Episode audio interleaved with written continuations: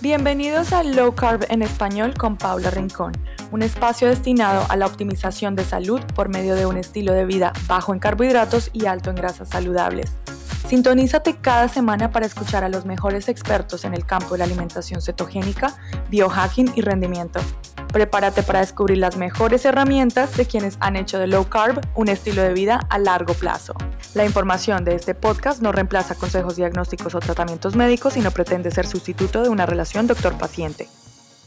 Bienvenidos a mi episodio número 10 y este es uno especial porque en esta ocasión mi invitado y yo vamos a estar hablando de algo que para muchos de ustedes puede ser nuevo y es el uso de ciertas terapias ciertos compuestos en dosis específicas para estimular optimización de salud.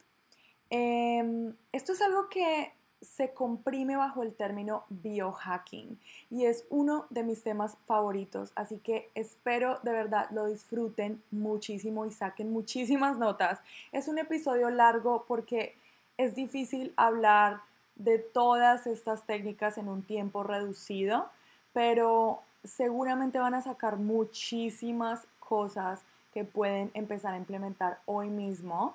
De hecho, al final, más o menos en el minuto 40, minuto 45, mi invitado hace referencia a las recomendaciones específicas que le hace a cada uno de sus pacientes cada vez que quieren poner en práctica cada uno de estos hacks uno a uno. Así que súbanle el volumen, compartan este episodio con quien crean que se pueda beneficiar, suscríbanse a mi podcast en iTunes, Spotify, déjenme una reseña positiva y suscríbanse a mi canal de YouTube. Estoy muy entusiasmada de tener al doctor Kenji Montiel de México, egresado de la Universidad Autónoma de Guadalajara.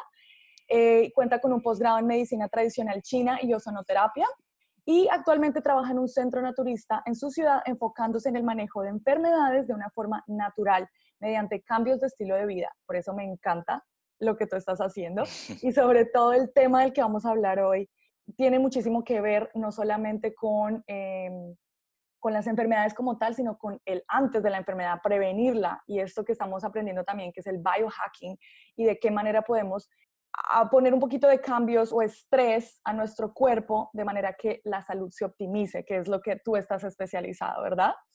Así es.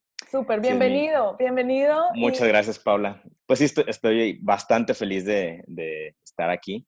Eh, siempre pues tengo estos temas que me encanta compartir. Entonces, hablemosle un poquito a la gente. ¿Qué es este concepto de hormesis? Porque muchas personas tienen que habérselo encontrado por primera vez en este podcast y a qué se refiere, cuál es este estrés. Estamos acostumbrados a que el estrés es malo, evitar el estrés, evitar el cortisol alto. ¿Y cómo es que un poquito de estrés sí es bueno? Hablemos un poquito Así de eso. Así es.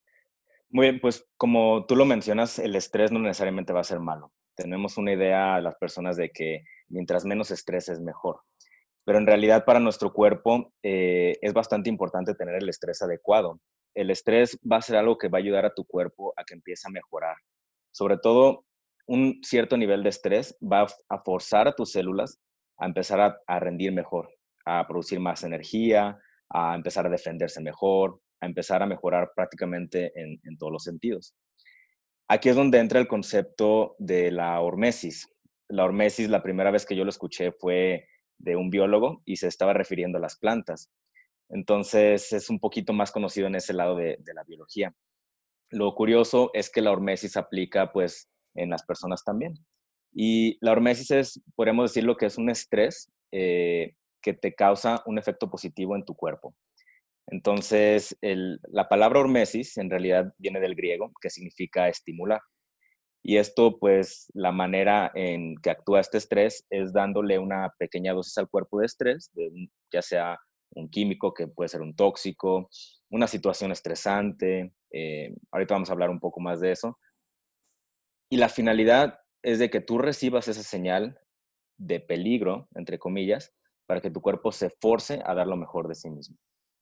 Claro, y podríamos hablar incluso de que eso fue lo que nos hizo evolucionar como especie durante años y años. Siempre tuvimos como estreses en el ambiente que, eh, ¿cómo se dice? Como que eh, seleccionaron nuestros genes más fuertes, ¿verdad? Precisamente. Sí, es, es, vaya por lo que se dio la evolución. Exactamente, buenísimo. Entonces, ese es el, concepto. Bien. Y mm, cómo, ok, bueno, partamos de cuáles son estos tipos de estrés y como para que la gente vea cómo se está sometiendo a estos estreses incluso en la vida diaria y qué nivel es bueno, qué nivel ya es como mejor, parémosle ahí. Ok, perfecto. Lo básico es que tus células eh, tienen una parte que se llama, una, se, le llama un organelo. Una parte de tus células se llama mitocondria. La mitocondria es prácticamente el hígado de la célula. La mitocondria es la parte o el organelo que le ayuda a tu cuerpo a producir energía. Tiene diferentes funciones la mitocondria y la principal es generar energía. A esto se le llama la respiración celular. La respiración celular va a traer, eh, por ejemplo, tú respiras oxígeno y liberas CO2. La mitocondria cuando respira, cuando utiliza los sustratos para producir energía, libera ciertos eh, reactivos que se llaman, en inglés es ROS, que son las especies reactivas del oxígeno.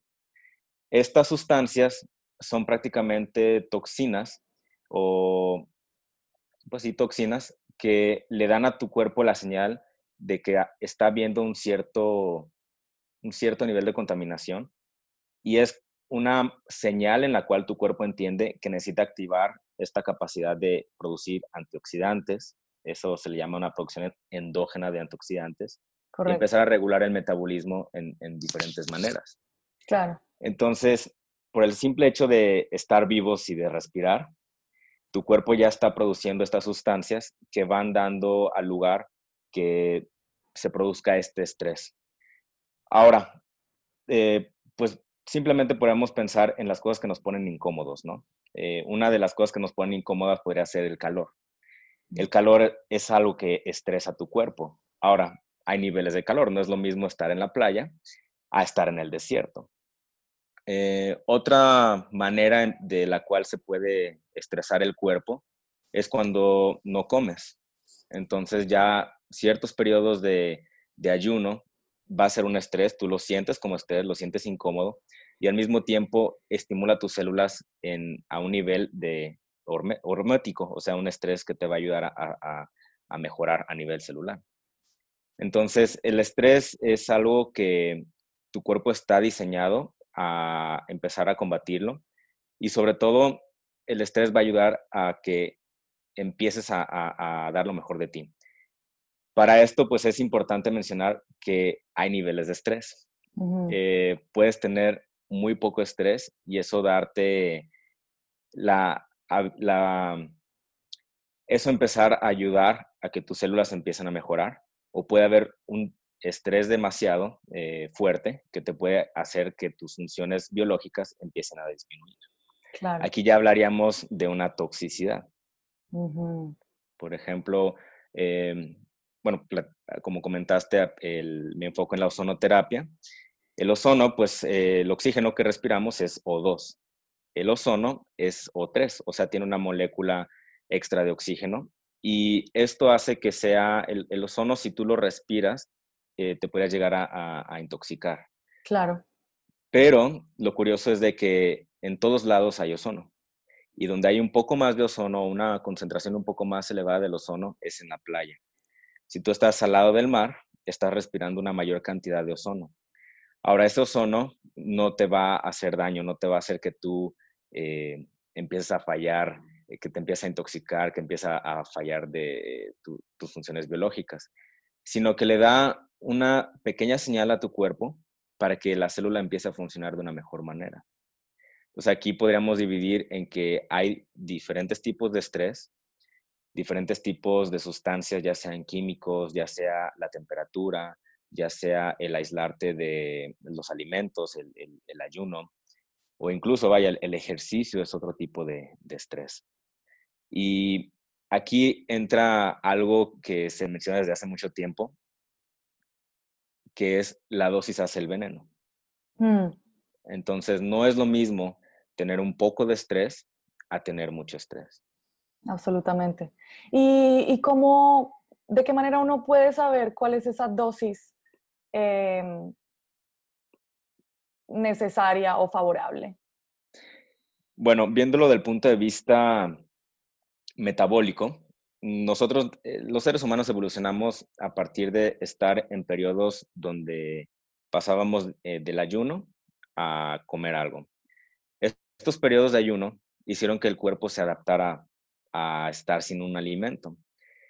La dosis ya depende de la persona, sobre todo del perfil. Eh, por ejemplo, yo veo pacientes que tienen diabetes, que tienen alguna enfermedad crónico-degenerativa, resistencia a la insulina, eh, cualquier proceso inflamatorio, y ellos ya tienen un nivel de estrés más elevado en su cuerpo. Y sobre todo la inflamación o el grado de inflamación que están teniendo están causándoles un daño directo. Ahora, una persona sana, ¿cómo puede saber eh, que está teniendo un estrés adecuado?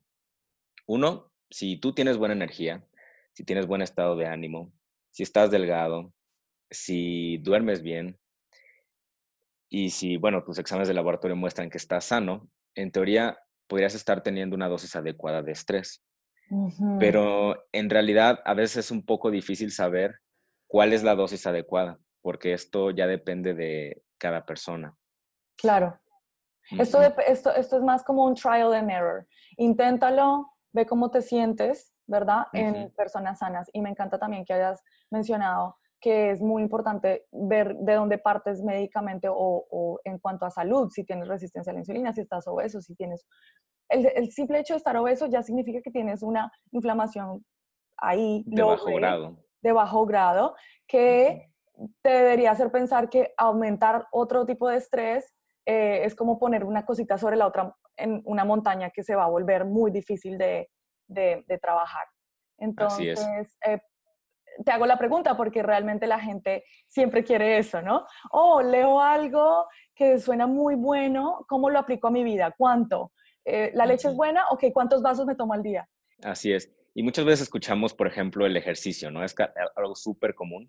Y muchas veces las personas piensan, ah, el ejercicio es bueno, entonces voy a hacer mucho ejercicio todos los días eh, de muy alta intensidad. Y eso en realidad podría provocar el efecto contrario al que esperamos, ¿no? Podría hacer que tu cuerpo se empiece a estresar de más por el exceso de, ejercicio que estás teniendo. Eh, lo mismo podría pasar con la comida.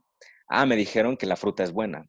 Entonces puedes comer una gran cantidad de fruta, eh, de manera que, híjole, te puede provocar que se eleven tus triglicéridos, que empieza a, tener sobrepeso. No estoy diciendo que la fruta es mala o que te va a provocar eso, pero como el dicho, todo, todo en exceso es malo, ¿no? Entonces pues aquí el estrés en exceso no es necesariamente bueno para, para tu cuerpo. Y sí es importante que cada persona sepa en qué situación está metabólicamente hablando o, con la salud, porque lo que puede ser bueno para uno puede que no sea muy bueno para otro. Exactamente. Así es. Bien. Me gustaría que, nos enfocáramos entonces un poquito en cada uno de estos estreses eh, o estas metodologías para uno aplicar un poquito de estrés ah, diariamente y de qué manera se podrían implementar, cada cuánto, eh, si está bueno mezclar una terapia con la otra em, y por qué no si hay una, un interés como de mm, prevenir cierta enfermedad, si hay una que, una de estas terapias que, que tienda a ser mejor para esa enfermedad. Hay Excelente. Claro, sí, sí. Eh, aquí pues vamos a, podríamos decir que es un tipo panacea porque realmente de lo que vamos a hablar ahorita son claves que te van a ayudar en muchos aspectos de tu, de tu salud. Hablemos primero de, la restricción de, de, los alimentos, lo que es el ayuno. Perfecto. El ayuno ya se ha comprobado científicamente que va a estimular a tu cuerpo a usar las reservas de grasa como fuente de energía. Muchísima gente, sobre todo si se tiene diabetes, resistencia a la insulina u obesidad o sobrepeso, estas personas ya perdieron una cierta capacidad de utilizar las grasas como fuente de energía eh, durante el día y durante la noche. Y es por eso que las personas tienen una gran cantidad de hambre todo el día. Hay mm. personas que comen y a la hora o a las dos horas ya necesitan comer otra vez. Cuando tú llevas a tu cuerpo a un ayuno, no necesariamente tiene que ser largo, sino que tú empieces gradualmente implementar ocho horas de ayuno, luego diez horas de ayuno, luego 12 horas de ayuno. Puedes ir poco a poco, día a día, y esto pues escuchando tu, tu cuerpo. Tú vas a obligar a tu cuerpo a empezar a forzar que la grasa se utilice como fuente de energía. Y aquí va lo interesante, tenemos dos tipos de grasa. La grasa en realidad es un órgano y muchas personas pues piensan que solamente es para almacenar energía ahí. Y no, es un órgano que está metabólicamente activo. Tenemos dos tipos de grasa. Tenemos la grasa blanca, que es la grasa que podemos observar en una persona, las llantitas y todo esto que podemos llegar a almacenar en exceso. Pero está la grasa parda también. La grasa parda o la grasa café, esta es metabólicamente activa. La grasa café de lo que se encarga es de producir calor. Un bebé se ve así todo como gordito porque está diseñado para que sobreviva. Entonces, si un bebé está expuesto al frío, lo primero que va a hacer este tejido va a empezar a producir calor. Y esto pues para que el bebé no llegue a una hipotermia.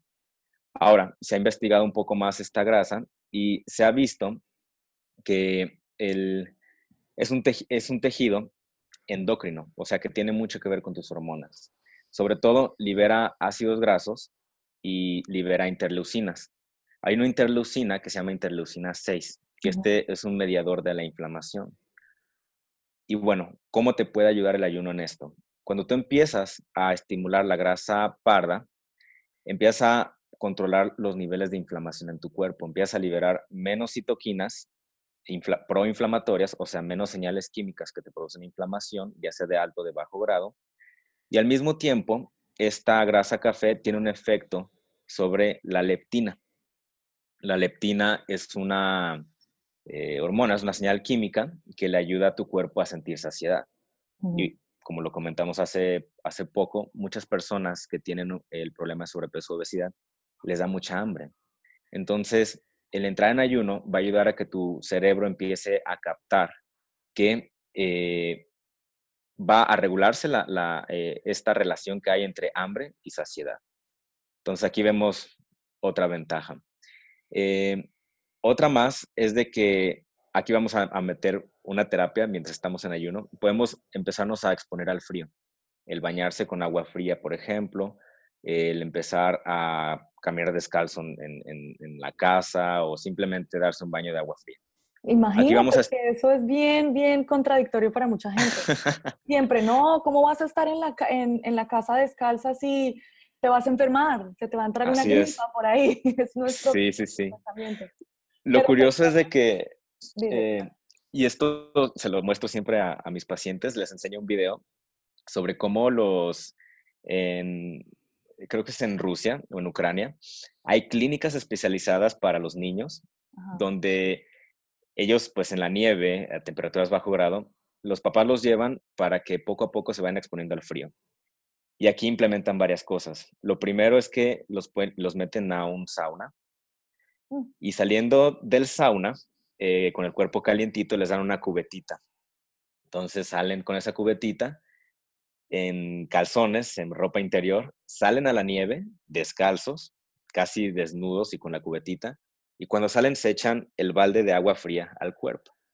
De ahí lo que hacen es caminar y los dejan jugar durante 3 a 5 minutos. Después de esos 3 a 5 minutos, los pasan a las instalaciones, los tapan y les dan un té calientito. Y esto lo hacen eh, por temporadas para que los niños empiecen a ser más resistentes a la exposición al frío y no se enfermen. Imagínate. Y todo el tiempo nos hacen pensar, no, ese cambio de clima te tuerce la cara, todo esto es completamente un, mito que llevamos teniendo por años y años, imagínate. Así es. Y un hack o un, un truco para que cualquier persona lo pueda realizar en casa, si empiezas a bañarte con agua fría, si empiezas a hacer emulsiones de agua fría, mientras más fría tal vez es mejor, y de ahí tomas, haces una caminata, tú vas a, quemar más grasa a que simplemente hagas la caminata. ¿Y esto por qué? Porque al darte el estímulo con el agua fría, tú vas a estimular la grasa parda o la grasa café a que utilice la grasa blanca, que es la que se almacena, como fuente de energía para, para crear calor. Entonces, el simple hecho de hacer esto podría ayudarte, ayudar a tu metabolismo a usar la grasa de reserva como fuente de energía, pero sobre todo a oxidarla. Aquí vamos a hablar un poco sobre pues, el frío y el ayuno, hacen que tu cuerpo produzca la beta oxidación. La beta oxidación es la oxidación que ocurre para que tu cuerpo eh, queme la grasa, por así decirlo, y se puede utilizar como fuente de energía. Claro, entonces acá recapitulando un poco, son dos conceptos diferentes. Empezamos con el concepto en el que la mayoría de nosotros va por el mundo desde que crecimos, porque cuando éramos bebés teníamos predominantemente este tejido café, de grasa café, pero a medida que vamos creciendo empezamos a acumular tejido de grasa blanca, ¿verdad? Y ese es un tejido que está metabólicamente mucho menos activo que el café. Entonces se trata de, con estas terapias, estimular la conversión, ¿verdad? La transformación de esta grasa blanca a café para que ella misma, con el simple hecho de existir, eh, queme calorías. Eh, ella misma movilice lo que está dentro de estas células adiposas para energía, estos triglicéridos, esta grasita de adentro para que salga, que esa viene a ser la beta oxidación, que es convertir eso en esa grasa, esa energía potencial en energía que se esté utilizando, ¿verdad? Okay. Sí, lo, curioso es que la grasa parda tiene muchísimas mitocondrias. Exacto. Entonces es un tejido que es metabólicamente muy activo. La cosa es de que nos hemos hecho ya una, eh, nos estamos acostumbrando a bañarnos con agua caliente, nos exponemos cada vez menos al frío y esto ha hecho que este tejido se vaya haciendo cada vez más pequeño, más pequeño, más pequeño, mm. haciendo que de la misma manera las mitocondrias también de este tejido no funcionen adecuadamente o al 100%. Y es por eso que pues nos da frío fácilmente o más que nada pues nuestras mitocondrias no van a estar eh, como podrían estarlo, ¿no? Al, al, empezar a realizar esta exposición al frío. Claro, porque es que estamos, estamos todo el tiempo en, eh, bajo esta influencia de úsalo o piérdelo, como en inglés se llama, use it or lose it. Y si un tejido no necesita esa mm, eh, eh, pues esa ese metabolismo activo, ¿para qué va a crear otra célula que tenga un montón de mitocondrias? Como por ejemplo, eh, creo que es el corazón el que tiene, el tejido que tiene más células con más mitocondrias, ¿verdad? Sí, es el corazón. Son los, tres principales, son el corazón, el, cerebro, el hígado y podemos decirlo, bueno, el, corazón como es un músculo, es un músculo, podemos decir que todos los músculos serían un tejido, ¿no? Y el cerebro y el hígado son los que contienen más, más mitocondria. Claro, porque imagínate la función de estos órganos, todo lo que necesitan estar siempre en actividad, actividad, actividad, que ellos son los que tienen por célula muchísimas más, mitocondrias. Entonces se trata de estimular eh, que estas células tengan más mitocondrias y asimismo haya más metabolismo, más quema de grasa. Okay. Así es. Ahorita que mencionas esto, eh, la mitocondria es algo que se puede también eh, hacer más grande oh. y se puede multiplicar. Mm. Entonces, cuando hablamos de mitocondrias o la, cantidad de mitocondrias que hay en cada célula, no es un número exacto. Si tú dejas de hacer ejercicio, si no te expones al frío, si no haces diferentes eh, terapias como estamos hablando, tus mitocondrias puede que vayan decayendo en, número, vayan teniendo, vayas teniendo cada vez menos y se vayan atrofiando, se vayan haciendo cada vez más chicas. En cambio, si tú empiezas a implementar todo esto, uno, vas a hacer que se vayan agrandando de tamaño y que se vuelvan más eficientes en producir energía, pero, y la otra es de que se van a empezar a multiplicar, va a haber más en cantidad. Y esto, pues, imagínate, si tu cerebro tiene muchísimas mitocondrias y no las trabajas muy bien, vas a tener baja energía a nivel cerebral. Ahora, si ponemos el ejemplo de que la corteza eh, eh, frontal es la que tiene más mitocondrias, y en esa parte del cerebro es donde se llevan los pensamientos profundos, la personalidad, eh, todo lo que tiene que ver con las características de cada persona. Imagínate que esa parte del cerebro no esté produciendo la energía suficiente. ¿Cómo va a estar tu personalidad? ¿Cómo van a estar tus pensamientos? Entonces aquí ya nos podemos meter a un tema que incluso va a tener influencia sobre tu, personalidad. Qué loco, claro, la psicología. ¿Podemos también incluso relacionarlo con el autismo? Claro, definitivamente. Sí, el, la eh, las enfermedades están ligadas a, la calidad y el, y el, número de mitocondrias. En el autismo necesitamos las mejores mitocondrias para que nuestro cerebro esté eh, al 100%. Y algo que se ha visto en casos de autismo o cualquier enfermedad eh, neuronal es que el ayuno va a liberar estas sustancias que se llaman cetonas. Las cetonas pues son el resultado de la beta oxidación de la grasa, que son una fuente de energía que puede utilizar eh, tus células y tu mitocondria a la misma velocidad que usa el azúcar. Mm. Entonces aquí estamos hablando a que si tú empiezas a utilizar más las grasas como fuente de energía y, y empiezas a producir cetonas, tú podrías mejorar los síntomas de estas enfermedades. Y el autismo es una enfermedad que definitivamente, un padecimiento que definitivamente se beneficia de las cetonas y sobre todo de, de, usar la grasa como fuente de, energía. Concepto clave, supremamente clave, porque no solamente es el ayuno, sino también la restricción de carbos, lo que nos lleva a aumentar eh, la producción de cetonas. Imagínate si lo podemos utilizar a nivel cerebro. Eh, buenísimo. Así es. Sí, aquí ahora, que mencionas la restricción de los carbohidratos, eh, el primer paso sería eh, estar acostumbrado a no comer a cada momento. Podrías, si tú no nunca has llevado una dieta baja en carbohidratos, yo te recomendaría empezar simplemente a, a que pasen 8 horas, 10 horas o 12 horas eh, de la cena al desayuno. De aquí lo que podrías empezar a realizar es aumentar ligeramente tus proteínas y disminuir tus carbohidratos. Se sabe que cuando una persona empieza a disminuir la cantidad de carbohidratos que come, empieza esta función de tu cuerpo de utilizar las grasas como fuente de energía. Estamos hablando de la beta-oxidación.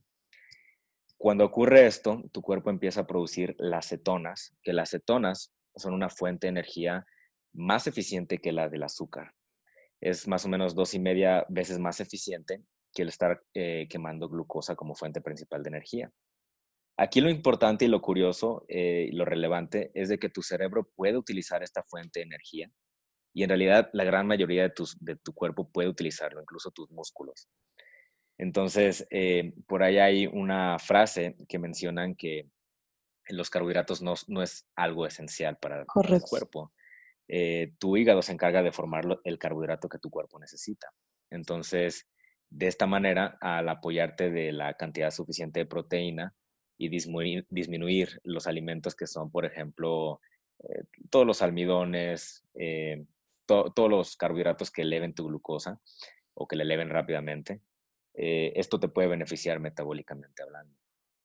Claro, si estás dejando, si estás bajando uno de los macronutrientes, que es los carbohidratos, tienes que reemplazarlo.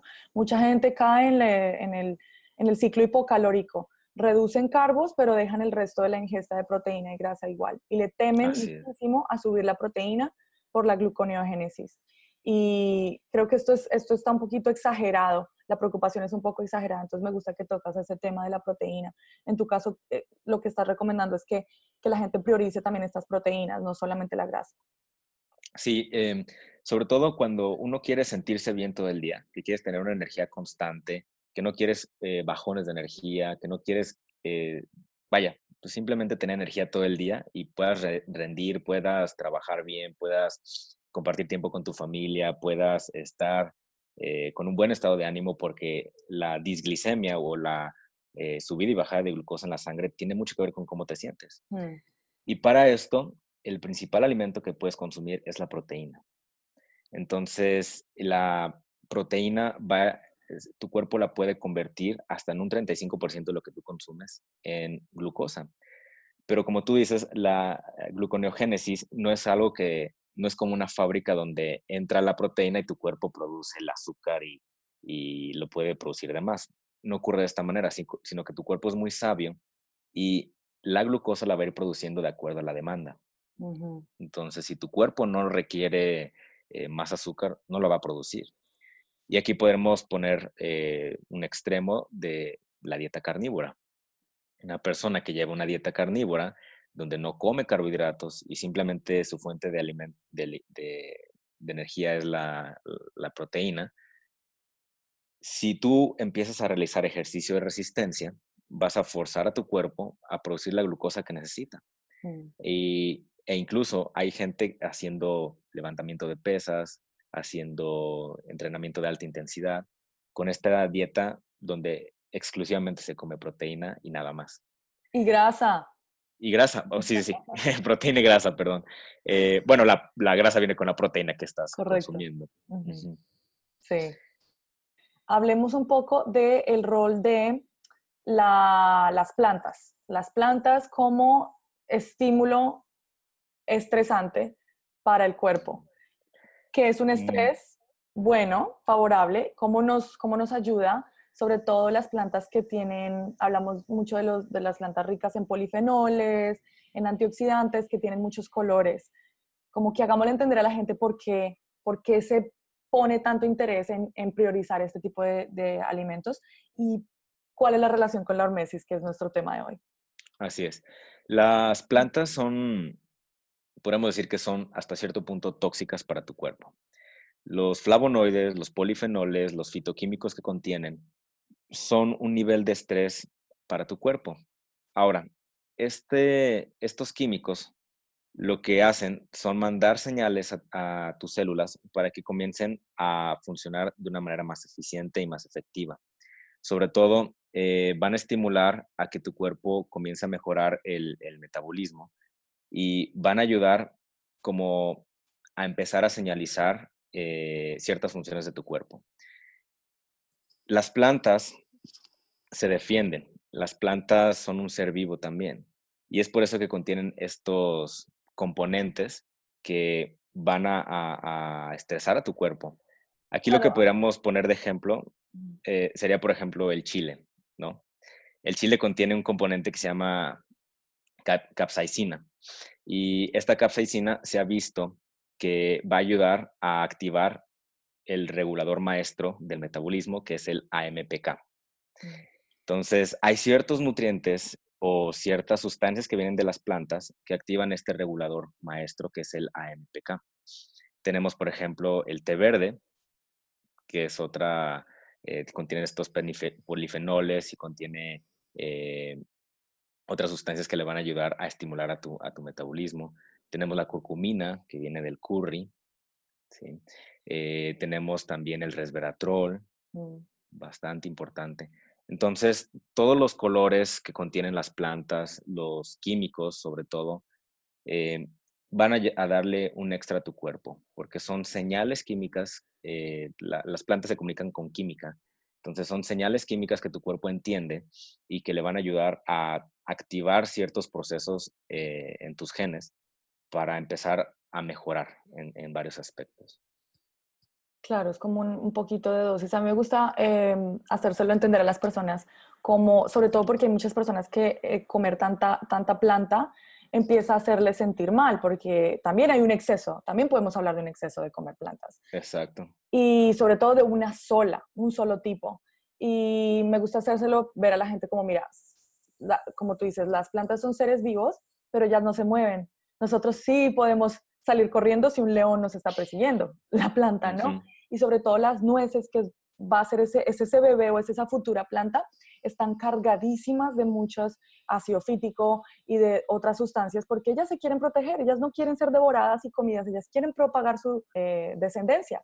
Entonces, tienen sus químicos que nos proveen una, un estímulo para, para mejorar, eh, hacen cambios favorables en nuestro cuerpo, pero también tienen el otro lado y sobre todo hay personas sensibles a, estos químicos. Así es. Y ahorita que lo mencionas, las plantas probablemente más tóxicas son las que contienen lectinas, prolinas, saponinas. Podemos decir que los carbohidratos eh, o las plantas caben en el grupo de, los macronutrientes que son los carbohidratos.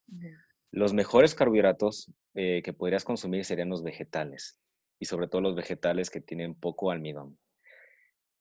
Esto también, como mencionamos, la dosis hace el veneno. No necesariamente comer más es mejor, pero sí le puedes dar tú una pequeña dosis a tu cuerpo y esto te puede beneficiar bastante. Hablando, por ejemplo, de las legumbres y los cereales, son más altos en lectinas, en prolinas, en saponinas y otros eh, químicos, antinutrientes exactamente, que pueden hacerte, que te pueden provocar un intestino permeable. Entonces aquí es bien importante, eh, sobre todo en base a prueba y error, ver qué si tu cuerpo responde bien y con cuáles alimentos no responde bien. tu cuerpo es muy sabio, él es el que te va a decir esto sí, esto no. Regresaré con mi entrevista después de este anuncio importante. Bueno, y aprovecho esta intervención para invitarlos a todos a Low Carb USA West Palm Beach. Va a ser en enero 18 al 21 de 2019. El 21 en particular vamos a tener un día latino. Es la primera vez que Low Carb USA va a tener un día completamente de charlas en español. Voy a estarla presentando yo. Así que realmente me encantaría verlos a todos. Si aprovechan y hacen su compra de la entrada para toda la conferencia, van a recibir un descuento de parte mía. Solamente tienen que escribirme a hola.csaludable.com y luego dirigirse a registrarse en lowcarbusa.org. Los veo en enero. Keep Fueled, la granola cetogénica que hace mi madre Angela Pinson en Nueva York, está estrenando página web keepfueled.com ES para la versión en español. Recuerden que esta granola solamente se prepara dos veces al mes para garantizar frescura, la única granola cetogénica que existe. Si ordenan mínimo 5 unidades, el envío les sale gratis dentro de Estados Unidos y les haremos llegar nuestro ebook de recetas para que puedan realmente maximizar la forma en la que disfrutan de esta granola cetogénica o ketonola. Hagan su orden ahora mismo en la página web o por medio de un mensaje privado a Instagram de Keepfueled, K-E-E-P de pato, F de foca, U-E-L-E-D de dedo. Continuamos la entrevista de nuestro invitado de hoy. Perfecto. Em, hablemos un poquito de, me hablaste del sauna. Eh, hay diferentes, sobre todo ahorita está cogiendo muchísima, muchísimo auge los saunas infrarrojos y hay dos tipos, según entiendo, de em, onda larga, de onda corta.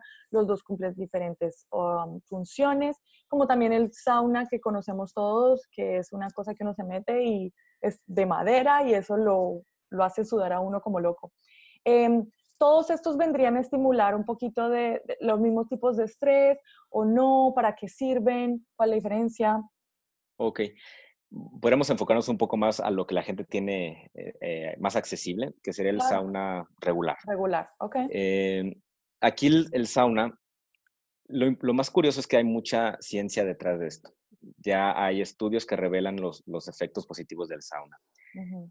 El sauna tiene beneficios a nivel de salud cardiovascular, tiene beneficios a nivel de inflamación o marcadores inflamatorios, tiene un beneficio a nivel muscular también, y aquí lo más importante es de que lo mismo, la dosis hace el veneno. Necesitas simplemente exponerte unos minutos al día. Podrían ser desde 5 minutos hasta 30 minutos al día y de una hasta 7 días a la semana. Pero no, es importante no hacer más de ello. Aquí hay varios mecanismos por los cuales eh, vas a obtener los beneficios. Uno de ellos es que vas a activar lo que se le llaman eh, las proteínas de choque térmico. Estas proteínas de choque térmico eh, son inducidas por el calor y esto es el mejor ejemplo de, un hormesis. Eh, este choque térmico lo que, lo que va a hacer a tu cuerpo es ponerlo incómodo, vas a estresarlo y vas a entrar en un estado que se le llama disforia. La, ya hemos escuchado de la euforia, que es como felicidad, estar contento y, y así. La disforia es precisamente lo opuesto, es un grado alto de incomodidad. Cuando uno produce disforia, tu cuerpo empieza a producir endorfinas y encefalinas, empieza a producir sustancias químicas en tu cerebro para empezarte a dar placer, para contrarrestar esa incomodidad. Entonces, uno, simplemente te va a sentir mejor eh, en tu estado de ánimo con, meterte al sauna.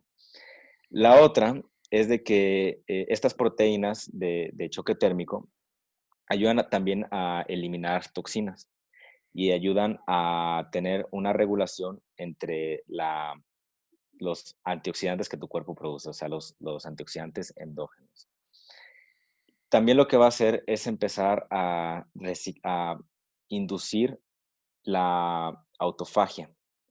Va a empezar a producir que tu cuerpo empiece a comerse los residuos que están ahí alrededor sobre todo que son proteínas que, o, pues sí, proteínas eh, incompletas o proteínas que no, ya no tienen que estar ahí. Y ese es otro beneficio que vas a obtener. se ha visto también con estudios que ayudan a la señalización eh, o mejora la, señalización de tu sistema inmune. Esto va a hacer que va, es, es como que tu cuerpo empieza a presentar eh, las células, ah, los macrófagos, entre otras, van a, ser un poco más hábiles en encontrar eh, estas bacterias o todos estos patógenos o estas toxinas que nos puedan estar dañando. A nivel musculoesquelético es bastante interesante porque va a ayudar a la perfusión eh, muscular. Esto significa que vas a mejorar la, circulación, pero sobre todo vas a empezar a mejorar la nutrición de tu cuerpo, porque vas a ayudar a que la sangre fluya mejor y que los nutrientes que vayas teniendo en la sangre eh, vayan directamente hacia las células. Otra, otro efecto positivo de, del sauna, pues es mejorar la sensibilidad a la insulina.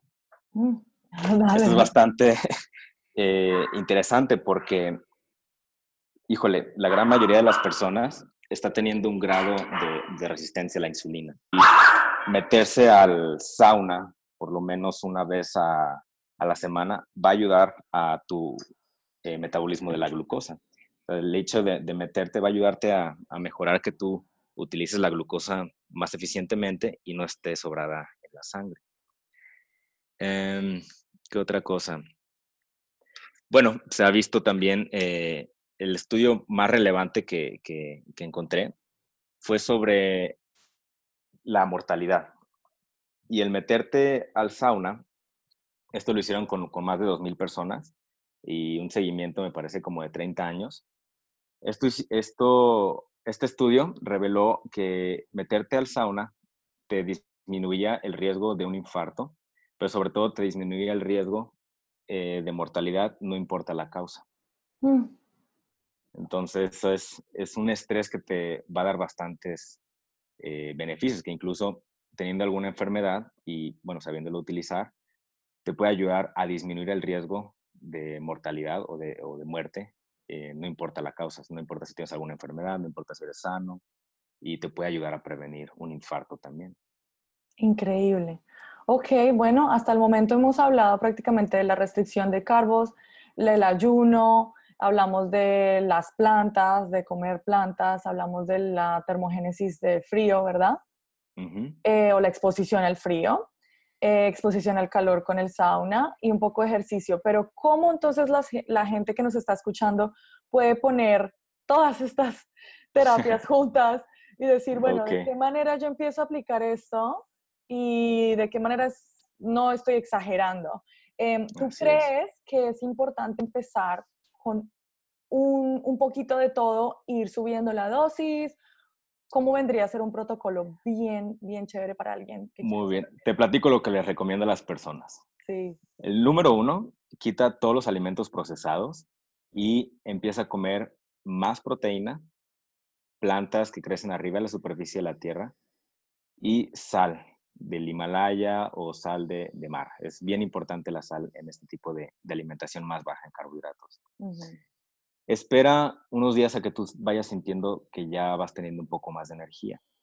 Cuando tú vayas teniendo más energía, te vayas regulando tu energía, ve incrementando la actividad física. Esto puede ser desde una caminata, puede ser, eh, es importante que escuches tu cuerpo, pero puede ser una caminata, puede ser correr. Ahora, cuando ya te sientas listo, que sientas que el ejercicio ya no es un impedimento para ti, mm. comienza a sobreesforzarte. ¿Cómo lo puedes hacer? Yendo al gimnasio un día a la semana si quieres, eh, yendo dos días a la semana. Una rutina sobre todo de resistencia, donde utilices ya sea eh, los aparatos del gimnasio, las pesas libres y todo pues con una buena postura para no lastimarte.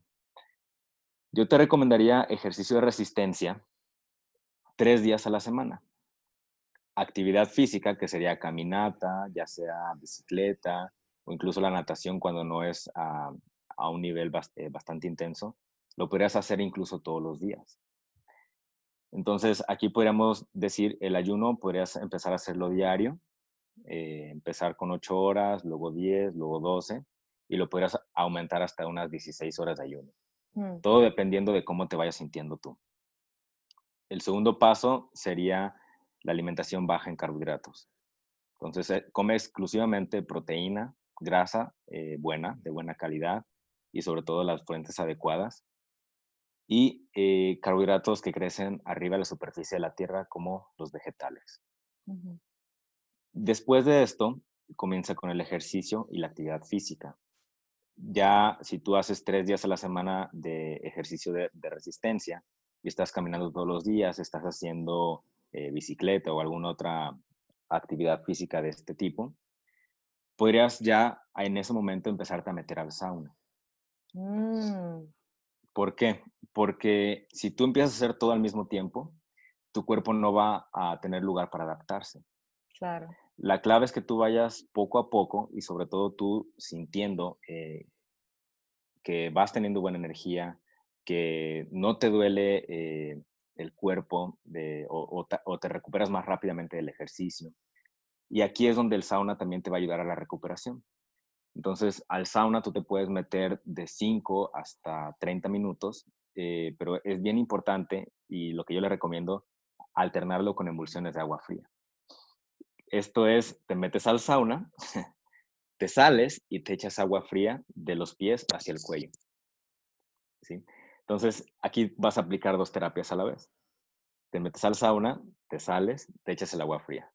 Y esto lo puedes hacer alternando eh, seis veces. Te metes, te sales, agua fría. Te metes, te sales, agua fría. A completar seis eh, rounds de esto. Y esto es la dosis suficiente para que tu cuerpo eh, ya tenga este estímulo y sobre todo pues ya se activen estas funciones que, van directamente a tus células. Después de que incluyes el sauna, otra cosa que podrías empezar a hacer, eh, o al mismo tiempo en realidad no, no es problema, es empezar a tomar algo de sol. El sol le tenemos mucho miedo, mucho estigma, eh, es un, casi un tabú. Mm. Y los seres humanos evolucionamos con el sol. Entonces hay que exponerse al sol eh, con la piel desnuda, tu piel es un panel solar. Y para esto es importante que tú tengas un sol donde no te vayas a quemar rápidamente. Entonces puede ser temprano o ya en la tarde. Y lo ideal sería que empieces con poco tiempo e irlo incrementando cada ciertos días, por ejemplo, cada semana o cada dos semanas. Si tú vas agarrando un bronceado, te puedes exponer un poco más sin que se dañe tu cuerpo. Entonces, para esto tú puedes meterte, digo, eh, asolearte unos cinco minutos, por ejemplo, cinco minutos boca arriba, cinco minutos boca abajo, y con esto ya vas a darte otro estímulo que sería la fototerapia. Entonces... Eh, eh, hay personas que deberían preocuparse un poco más por la exposición al sol o utilizar algún sunscreen eh, por temor al cáncer. Mm, aquí es un poquito... Lo, lo, que yo te recomendaría sería que lo uses en la cara, si no te quieres, si tienes este riesgo de, manchas en la cara, que esto lo tiene mucha gente, el melasma. Pero si no, yo te recomendaría que lo hagas sin protector solar y empezar con poco. Como hablamos, la dosis hace el veneno. El miedo al cáncer, eh, hay estudios que revelan que la gente que no se asolea también le da cáncer de piel. Entonces, híjole, es un poquito difícil saber eh, si no me asoleo me puede dar cáncer, si me asoleo me puede dar cáncer. Claro, no hay una relación directa de causa y efecto. Exactamente. Entonces, eh, viéndolo desde el punto de vista evolutivo, nuestro cuerpo siempre ha estado expuesto al sol. vaya, las plantas, todo lo que conocemos está vivo gracias al sol. Mm. No creo que el sol nos vaya a hacer mucho daño si lo utilizamos sabiamente. Entonces aquí entender que, bueno, la piel sí se puede llegar a quemar y eso sí te puede producir eh, más riesgo hacia el cáncer de piel, pero es importante que lo hagas con una dosis adecuada y sobre todo, eh, si eres de piel muy blanca, pues exponerte un poco menos tiempo cada, cada vez que lo hagas. Eh, empezar con poco tiempo e irlo aumentando un minuto si acaso cada semana. La deficiencia de vitamina D es, es grandísima ahorita en la gente. Claro, sí, sí, sí, más del 50% de la población está deficiente en vitamina D. Lo más curioso es que la vitamina D eh, tiene un lugar eh, tus células tienen un receptor para esta vitamina D. Entonces, no está ahí nomás por nomás. Eh, tiene una función que se tiene que estimular. La vitamina D, pues, va relacionada con la calcificación de los huesos, la capacidad que tiene eh, tu cuerpo para desinflamar, va relacionada con tu sistema inmune, ayuda también a la concentración, ayuda al estado de ánimo. Entonces el sol es un nutriente, el sol es un, o la luz solar es un nutriente. Mm. Eh, sería recomendable que lo veas de esa manera. Buenísimo. Y lo que dices, la dosis hace el veneno. Buenísimo. Excelente. Eh, ¿Tienes algo más para, para mm, aumentar a tu protocolo que nos estás dando aquí? Sí. Si conoces a alguien que haga ozonoterapia, la, el ozono es, bastante bueno, es bastante noble. Nadie se ha muerto con haciéndose ozonoterapia. Entonces yo te recomendaría ir con alguien que tenga eh, los estudios y sobre todo que sea médico para que te para aplicar eh, ozonoterapia. Hay diferentes vías de administración. Se puede hacer insuflación rectal, que es como si fuera un enema, pero eh, es prácticamente gas lo que entra, ¿no? Okay. la ozonoterapia sería una. Otra que yo le recomiendo a todos mis pacientes, excepto con algunos padecimientos, son enemas de café. Wow, ok, importante que, me, que menciones esto, porque hay bastante controversia al respecto. Sí, sí, sí. Eh, hablamos de lo mismo. los enemas de café se ha visto que incrementa o ayuda al hígado a incrementar la producción de glutatión. Y se ha visto, se ha escuchado por ahí que incluso hasta un 700%. Eh, esto ya sería como otro tema, pero los enemas de café yo se los recomiendo a la gran mayoría de mis pacientes en caso de que tengan una por ejemplo, hemorroides, fisuras, eh, cáncer de colon, enfermedad de Crohn, algún, algún padecimiento intestinal inflamatorio, sí sería importante primero acudir con el médico y pues ver qué, este, qué sería lo, lo recomendable. Pero en esos casos sí serían una, eh, sería de, de, de, evitarlo. ¿Te has topado con alguna, algún tipo de bibliografía o algo así que, muestre como preocupación en la implementación de estos enemas de café y la flora intestinal? ¿Estás mm, barriendo quizás? Hay, exacto, sí. Es que son, son temas que hay bibliografía que lo respalda y bibliografía que no. Es todo un debate. Lo que sí te puedo decir es de que estaba en el libro, el manual de Merck, el diagnóstico y tratamiento clínico médico. Eh, estaba en los años 70, algo así. Era un tratamiento médico, pero pues se dejó de poner ahí. Entonces ahí es donde entra el debate, a ver, ¿por qué se dejó de, de, por qué se quitó ese libro, no? Eh, gran mayoría de las personas que, que, que, trato y empiezan con los enemas de café, lo primero que sienten es más energía. Wow. Ajá. Otra cosa eh, sobre todo va a ayudar mucho con problemas de la piel. Eh, el glutatión pues es, actúa en todo el cuerpo, pero tiene un buen efecto en problemas eh, de piel. Entonces, el empezar a implementar los enemas te podría ayudar también. Mm. El tema también para mí es bastante difícil em, aislar una sola terapia y, y, conectarla con los beneficios, porque en tu caso, me imagino que cuando llegan pacientes, tú les aplicas una terapia de educación también, reeducación alimentaria. Ellos cambian su estilo de vida, cambian su alimentación, mejoran su sueño, eh, conscientemente van a dormir más temprano. Son muchísimo más eh, conscientes de su vida en, en, general y de las exposiciones tóxicas a las que están día a día. Me imagino que reemplazan todo lo que es de plástico en casa por vidrio. Y entonces vienes a sumar con el edema o con la exposición al frío, que es muy difícil em, relacionar una sola de estas terapias con esos beneficios. Y eso es lo que yo siento que hace muy difícil em, ver algo, ver estudios que, que, nos puedan respaldar completamente ese tipo de terapias. La gente cambia inmediatamente todo. Así cuando, es. Cuando cambian una cosa, cambian muchas a la vez. Así es.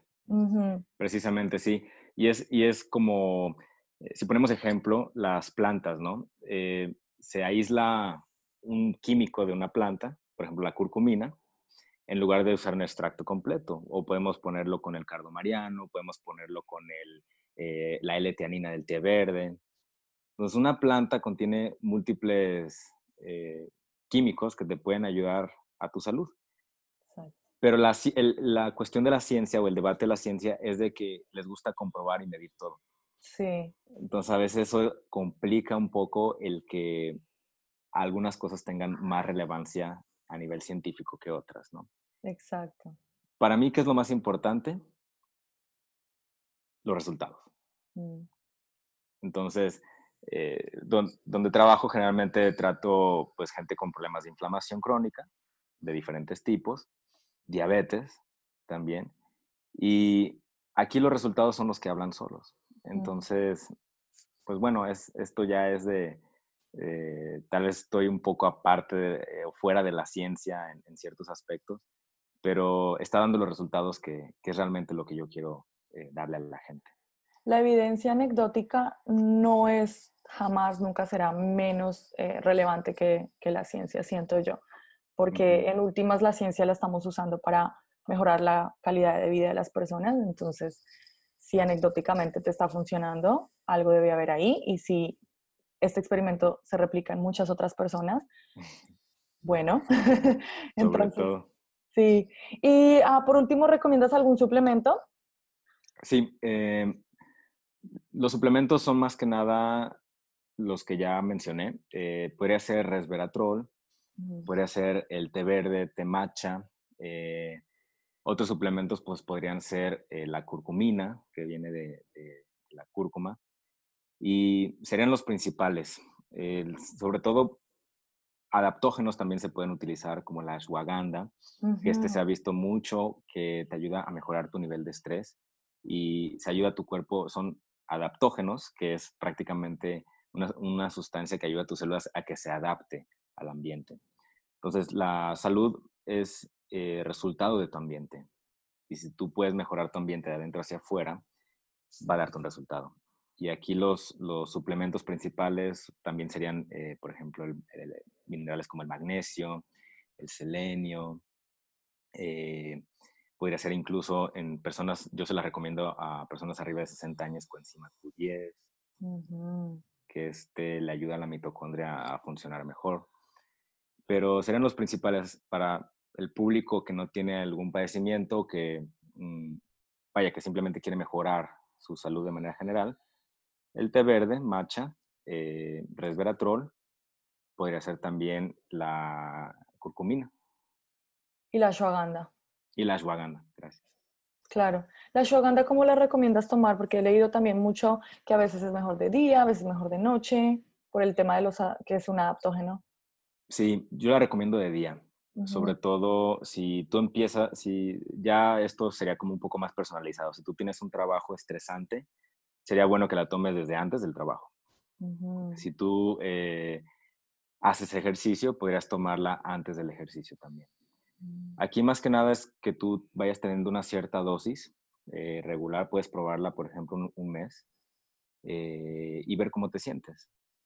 Luego quítala, ve cómo te sientes sin ella. Y si hay mucha diferencia, probablemente te haga falta mejorar tu estilo de vida, que sería tu alimentación, tu sueño, entre muchas otras cosas. Claro. hay que recordar que los suplementos, o algunos suplementos son una muletilla como los adaptógenos. Entonces, eh, es importante usarlos, pero también dejar de usarlos. Mm, sí, claro, claro, no, son suplementos, no complementan tu estilo de vida y tu alimentación. No debes depender de ellos. Precisamente. Bueno, Kenji, me encantó, me encantó esta conversación contigo. Creo que sacamos muchísimo tratamos de tocar muchísimos temas todos por encimita. Se podría hacer una, un podcast de cada uno de ellos en la próxima. Sí, sí muchísimas gracias. No, gracias a ti. Esto le va a servir mucho a la gente y pues ojalá que si tienen alguna pregunta y no la hagan saber, podamos acceder a ti para también responder esas preguntas, eh, bien sea por YouTube o por eh, iTunes o Spotify. Obviamente yo te las hago llegar. Eh, pero para los que nos están oyendo, ¿cuál es la, la mejor manera de contactarte a ti? Sería por Instagram. Es mi red social favorita. Estoy empezando con, con, este proyecto de las redes sociales. Eh, soy nuevo prácticamente en esto. Y pues voy a estar también ahí en, en YouTube subiendo algunos videos. Eh, pero sobre todo Instagram, ahí es donde me pueden encontrar. Y Facebook. Sí, y está súper fácil porque es solamente salud optimizada. Aprovecho también para invitarte porque en enero vamos a tener Low Carb en español, o bueno, Low Carb Latino. Es una extensión de Low Carb USA en West Palm Beach. Son tres días en inglés, pero el cuarto día estamos agregando el día en español. Así que sería bueno que vinieras a toda la conferencia o al último día. Vamos a ver si te podemos tener acá también. Excelente. Sí, me encanta. Y voy a ir para allá, eso es segurito. Genial. Entonces, para los que nos escuchan ya saben que también tienen a Kenji. Muchísimas gracias por la invitación.